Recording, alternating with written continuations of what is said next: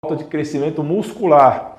Você malha, malha, malha intensamente, segue uma dieta equilibrada, mas ainda assim não consegue ganhar os músculos. Talvez esteja na hora de dar um boost em sua alimentação.